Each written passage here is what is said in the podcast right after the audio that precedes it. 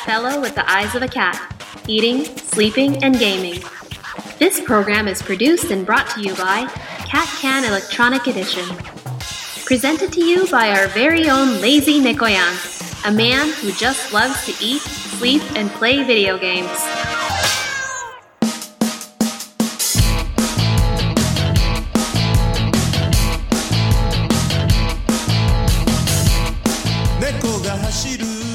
どうも、 ぬかんです。10、12月じゃなくて、1月の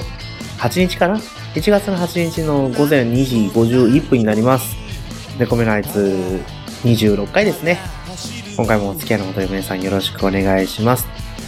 ということですね、もう年が明けての一発目の収録かな？うん。た、多分一発目。25回どうだったっけな？年明け、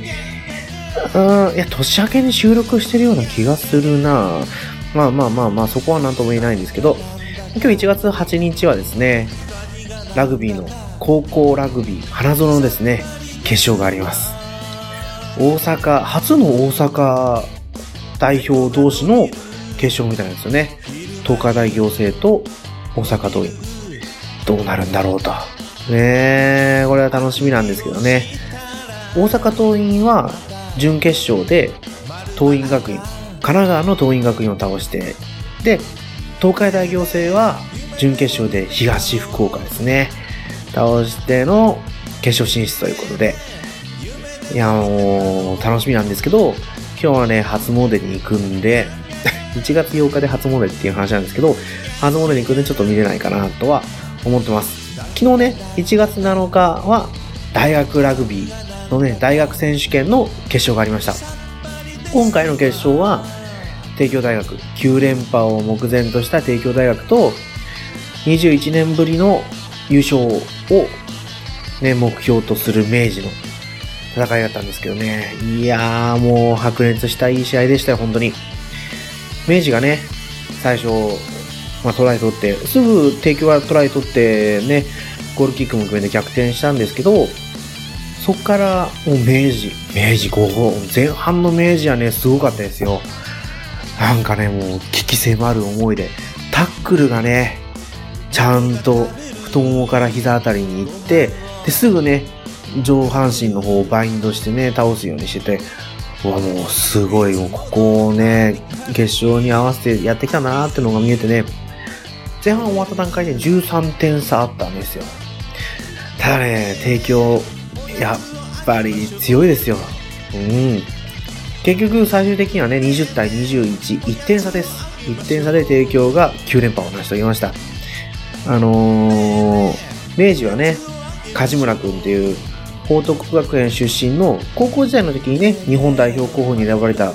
選手がいたんですけど、ね、この選手注目して、やっぱりね、輝いてましたね。1年、明治大学1年目の時にはすごい取り上げられてたんですけど、2年目3年目の時はなんか思うほどそんなスポットは当たってなかったんですよね。逆に、東海大学の野口だったり、あとは帝京大学の尾崎ですね。どっちもフルバックなんですけど、の選手の方がね、スポットを当たって、で、しかも日本代表候補じゃなくて日本代表として普通にね、野口に至ってはキャップも稼いでたし、もしかしたらこのままね、2019年のラグビーワールドカップも代表で出れるんじゃないかというところにね、今ポジションが来てるんで、もう今年2018年はね、ラグビーイヤーになってくれるんだと思うんですよ。2019年じゃないのかいって話なんですけど、この前年がね、やっぱミソになってくるかなと思います。日本選手権が1月13日にあるんですよ。あれ、去年今年だったかな？去年だったか、レギュレーションが変わってしまって、日本選手権はもう社会人のチーム同士のみの戦いになっちゃったんですよね。数年前まで、去年前までだったか忘れたんですけど、その当時までは日本選手権は大学選手権の何位までだったか忘れたんですけど、と、あと、社会人のね、社会人選手権やってたんですけどね。それの、まあ、トップリーグの順位1から4位までだったかなのチームが出ての戦いだったんですけどね。今年からもう本当にトップリーグだけになって、それが1月13日、決勝ですね。パナソニックとサントリーです。去年、一昨年か。一昨年に神戸製鋼が優勝したんですけど、それ以外はでもう、ここ、何年ぐらいだろう ?10 年単位でもいいのかもしれないですけど、もうサントリーかパナソニックですよ。この2チームがね、もう圧倒的に強いんですよね。早稲田が強かった頃はね、早稲田がサントリーに流れてきたりとか、あとは、パナソニックの方には、帝京大学とかね、そういったチームが流れてきたりとかするんですけど、やっぱり大学ラグビーのね、帝京大学、早稲田大学、で、慶応明治東海はですね、そのあたりの選手が来るんですよね。関西の方の大学出身の選手は大体関西の方に行ったりとか、あと九州出身の選手は九州の方ですね。コカ・コーラとか、サニックスとかのチームに移籍する人も多かったりしますね。個人的には、サントリーのね、村田大志っていう長崎北洋大出身の早稲田経由でサントリーに行った選手を応援してるんですよね。結局、対戦しなかった選手で、曽我部、下の名前忘れちゃったんですけど、慶光学園の曽我部っていう選手がいたんですよ。もうほんとね、ファンタジスタ。山中良一だったっけな？名前忘れたけど、神戸聖子にいるスタンドオフですね。その選手よりも前にね、もうファンタジスタっていう言葉が似合ったスタンドオフだったんですよね。早稲田大学で五郎丸たちと同じで、ね、もう本当に前世を迎えてたんですけど、結局社会人になってからなんかこうパッとしないで、多分ね、ヤマハ発動機ジュビロに移籍したんですけど、結局そっちでも試合に出れないみたいなんですよね。早稲田大学の先輩の大田尾とかもいたりして。うん、やっぱり線が細かったっていうのが一番痛かったんですかね。同年、同年代っていうか、1個か2個ぐらい上なんですよ。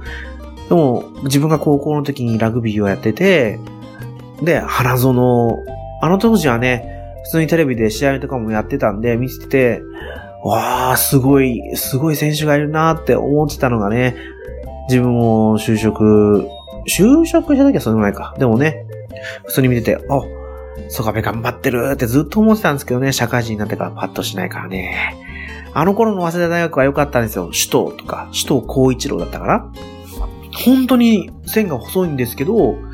なんか、柔道かなんかやってて、すごい体幹がしっかりしてるのか、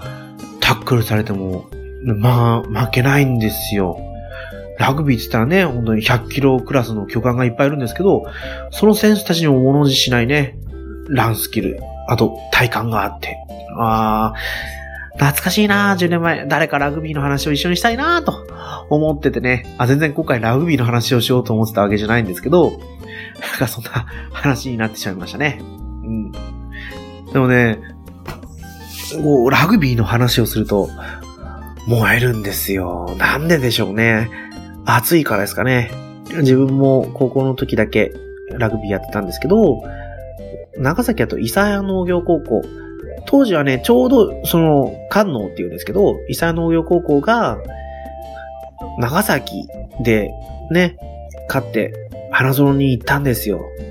自分が中3の時だったかな長崎って言ったらやっぱり長崎市の高校が強くて長崎北高だったり、長崎北洋大、あとは長崎南なんですね。本当にこの3校なんですよね。でもこの3校がずぬ、長崎の中でもず抜けてるんですけど、全国に行ってもね、やっぱりそこそこやれるんですよ。佐賀なんてね、一強なんですよね、本当に。佐賀工業一強なんですよ。東、福岡はね、東福岡一強なんですけど、地区大会って言ったらね、つくし、つくしだったかなつくしだったかちょっと読み方忘れてたんですけど、そことね、本当にいい勝負するんですよね。そんなこともあって、第90回か何回の時に、スペシャル枠で、そのつくしも花園に出てたんですけど、花園だとなんかパッとしなかったですね。うん。大分は大分舞鶴が強かったんですけど、なんか一時期ね、大分舞鶴は勝てなくて出れなかった時もあったんですよね。そんなこんなで、九州も結構競合はあるんですけど、やっぱり大阪ですよね、関西。大阪で出れない選手とかはね、ちょっと他のところに流れていってるんじゃないかなって思ったりもするんですけど、ちょっとわかんないですね。報徳だったり、あと、島根、石道水管が島根かな。あとは、なんとか航空石川。日本航空石川だったかな。とか、あとは、最近は出ないですけどね、三重県だったら、四日市農業、農芸だったかな忘れな。なんかそんな名前の高校もあったな、10年前はね。いやいや、懐かしい話になってきたなと思うところで、本当はオープニングテーマの話だったんですけどもう、10分話しちゃったんで、このままこれをね、本題にしようかなと思うんですけど、だからね、みんなラグビーを見てくれという話で、2019年にラグビーのワールドカップが日本であるんですけど、もう組み合わせも決まってるんですよね。日本はアイルランドとスコットランドと、あれ、どこだったかなトンガかどっかだったような気がするんですよね。で、もう一チームがヨーロッパの予選1位のチームになってるんですよ。だから予選を突破しないと参加できないチームなんで、多分スコットランドだとかアイルランドには、まあ、一回りぐらい実力的には落ちるのかなと思ってるんですけど、どこが来るのかな？イタリアとか来ちゃう、来るのかな？うん、わかんないですけどね。日本だと、まあ、全国各地で試合が行われるんですよね。九州だったら熊本と博多だったかな？関東だと千葉はなかったんですよね。横浜あって、埼玉あって、あと東京だったと思います。で、中部、中部地区、名古屋の方で多分やると思うんですよね。それと、まあ、関西でもあるし、北の方も、北海道はどうだかわかんないですけどね、上の方も何チームかあったんでね、ぜひ見に行ってもらいたいなと。多分ね、あと1ヶ月もしないうちにチケット販売が始まると思うんですよ。自分もどっかしらは見に行きたいなと思うんですよね。でも、うちから行けるところはやっぱり横浜国際競技場か、東京の方かなと思ってるんですけど、まあ、決勝は難しい。まあ、日本の試合はね、見たいなと思うんですよね。うん。この先ね、いつあるかわかんない大会なんで、で、ここを目標にね、日本のラグビー界が盛り上がってくれればいいなと。ただ、で、これを機にね、日本のラグビー界がね、よりこう人気が出てくれればいいなと思ってるわけですよ。ラグビーってね、プロ契約してる選手が少ないんですよ。基本的には、実業団っていう形なんですよね。サントリーだったらね、ほら、サントリーサンゴリアスっていうように、サントリーがチームを持ってる。で、パナソニックも、パナソニックワイルドナイツだったかな？パナソニックっていう会社が持ってるんですよ。ヤマハ発動機ジュビロだったり、もうヤマハですしね。で、その中でも日本代表経験者、経験者じゃないかな？日本代表に選ばれてる選手のごく一部だったり、あと多分外国選手はプロ契約だと思うんですよね。だけだったりするんですよね。五郎丸がね、海外に移籍した時も、最初、五郎丸プロ契約だったのかな？なんか会社員だったような話もしてたような。でも五郎丸クラスだったらやっぱりプロなのかな？とは思うんですけど、やっぱね、もっとこう、プロ化、でもプロ化進まないんですよね。トップリーグが発足した時に、じゃあプロ選手を作るっていう話になって、なんか日本代表経験者でどうのこうのとかって言ってたんですけど、結局なんかそれもね、こう社会的にってわけじゃないですけど、私たちこう、一般人までこう話が降りてくるような内容じゃなくなっちゃったなっていうところが、まあこう、にわかラグビーファンですけど、私の中ではあります。だからね、どのレギュレーションが一番面白いかって言ったら、まあ、一番近くで見れるのが一番いいと思うんですよね。トップリーグは全国各地、か、全国各地ってわけじゃないんですけど、まあ、ある程度、東から西だったらチームがあるんで、試合も見れるし、で、高校ラグビーだったら、まあ、大阪にいる人だったらね、花園も見れるし、地区大会だけでもね、面白いと思うんですよ。ただ私ね、就職してから思ったのは、大学ラグビーが本当に面白いって、これはね、もう昔から言われてることなんですよね。大学ラグビーの試合には本当に満員御礼になったりするのに、トップリーグの試合になると観光鳥が鳴いてるっていうのが現状なんで、ぜひね、トップリーグの試合を見に行ってもらいたいと。千葉だって福田電子アリーナで試合をやってるんですよ。各言う私も行ったことがないんですけど、今年はね、トップリーグの試合を見に行こうかなっていう目標が一つあります。なんで大学ラグビーが面白いかっていうと、もしかしたら言ったかもしれないんですけど、大学ラグビー、やっぱり OB の人がね、OB の人の発するヤジが面白いんですよ。おい、誰誰何ふぬけてんだ？とかなんかね、そんなこと言うんですよね。うわぁ、なんか臨場感あるな、面白いなとかって思うわけですよ。なんかね、観客の応援に熱が入るわけですよね。なんか、ラグビーが好きっていうだけじゃなくて、母校のね、大学の誇りをかけて戦ってるから余計にね、こう観客の熱が入るんでしょうね。で、東京、まあ、私が見るのは対抗戦なんですね。対抗戦と、あとリーグ戦っていうのが東京の方にあって、対抗戦は明治、早稲田、明治、慶応、帝京、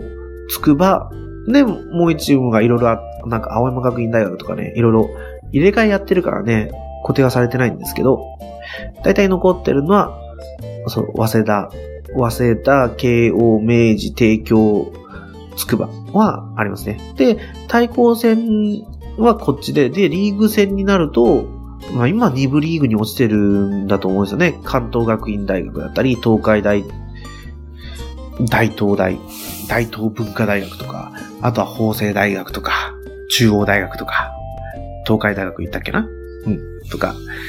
ですね。あれ、日本大学はどっちに入ってくんだったっけな？あれ、日本大学は対抗の方になってくるのかな？まあね、あるんですけど、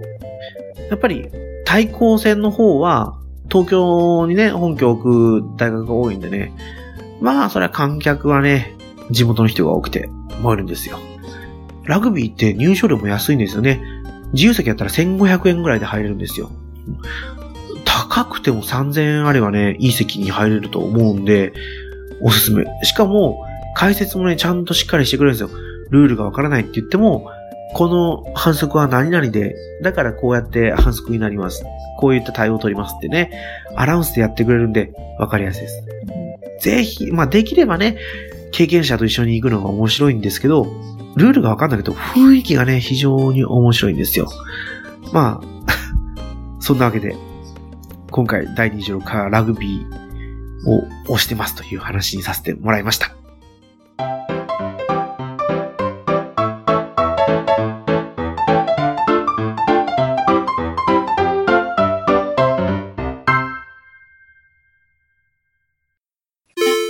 おちょのゲーム大好き DX 毎日たくさんのゲームが消費されていく中で自分の知らないゲームまだまだあるかもしれませんね。もちおのゲーム大好き DX では私もちおがこれは面白いと思ったゲームを毎月1本紹介しております。iTunes でもちおのゲーム大好き DX を検索してみてください。お気に入りのゲーム見つけられると思いますよ。もしよろしければ購読してみてください。あなたの知らない一本見つけてみませんか？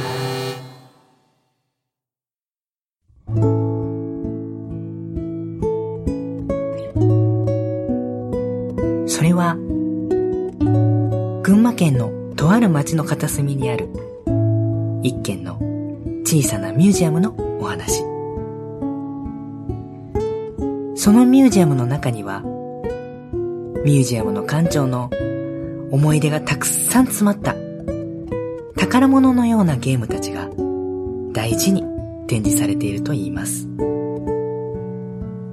決してたくさん売れたゲームたちではないけれど、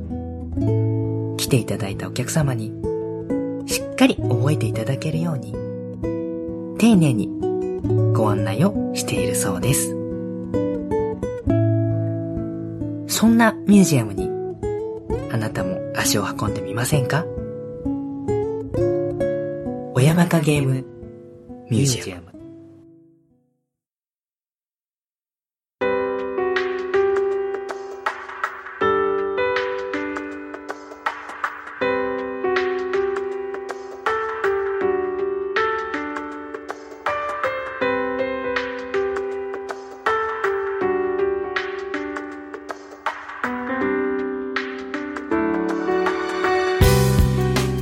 い、ではエンディングです。猫目のあいつ。では、お便りお待ちしております。ツイッターで、ハッシュタグ猫目のあいつでつぶやいてください。綴りはもうタイトル通りですね。はい。ほん、本当は本題ね、ラグビーについて話す予定ではなかったんですけど、まあ、そのまま話しちゃったんで、なんか流れで20分弱ぐらい喋ってしまいました。まあ、といといもない話にさせてもらったんですけど、まあ、続けてすぐ27回の収録に行こうかなと思ってますのでね、皆さん26回に続いて27回も聞いてください。ということで、また次回放送でお会いいたしましょう。エンディングがですね、B 型さんでラケットルックス U です。聞いてください。それではまた皆さん、さようなら。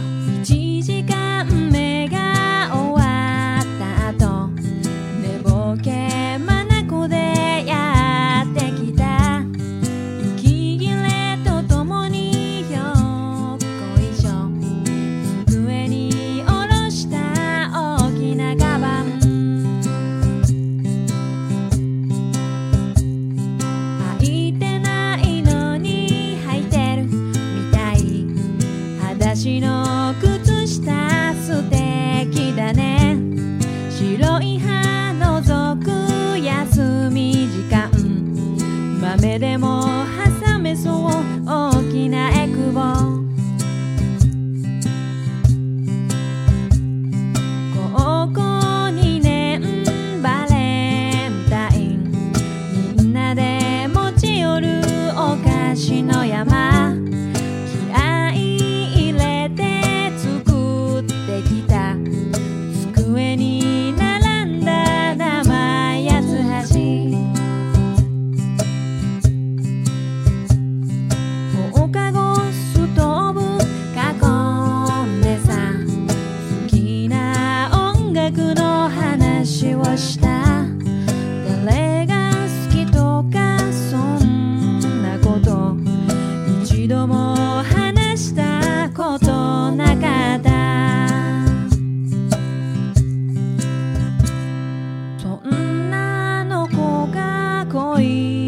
した。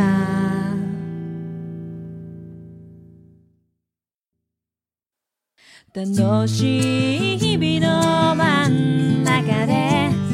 コロコロ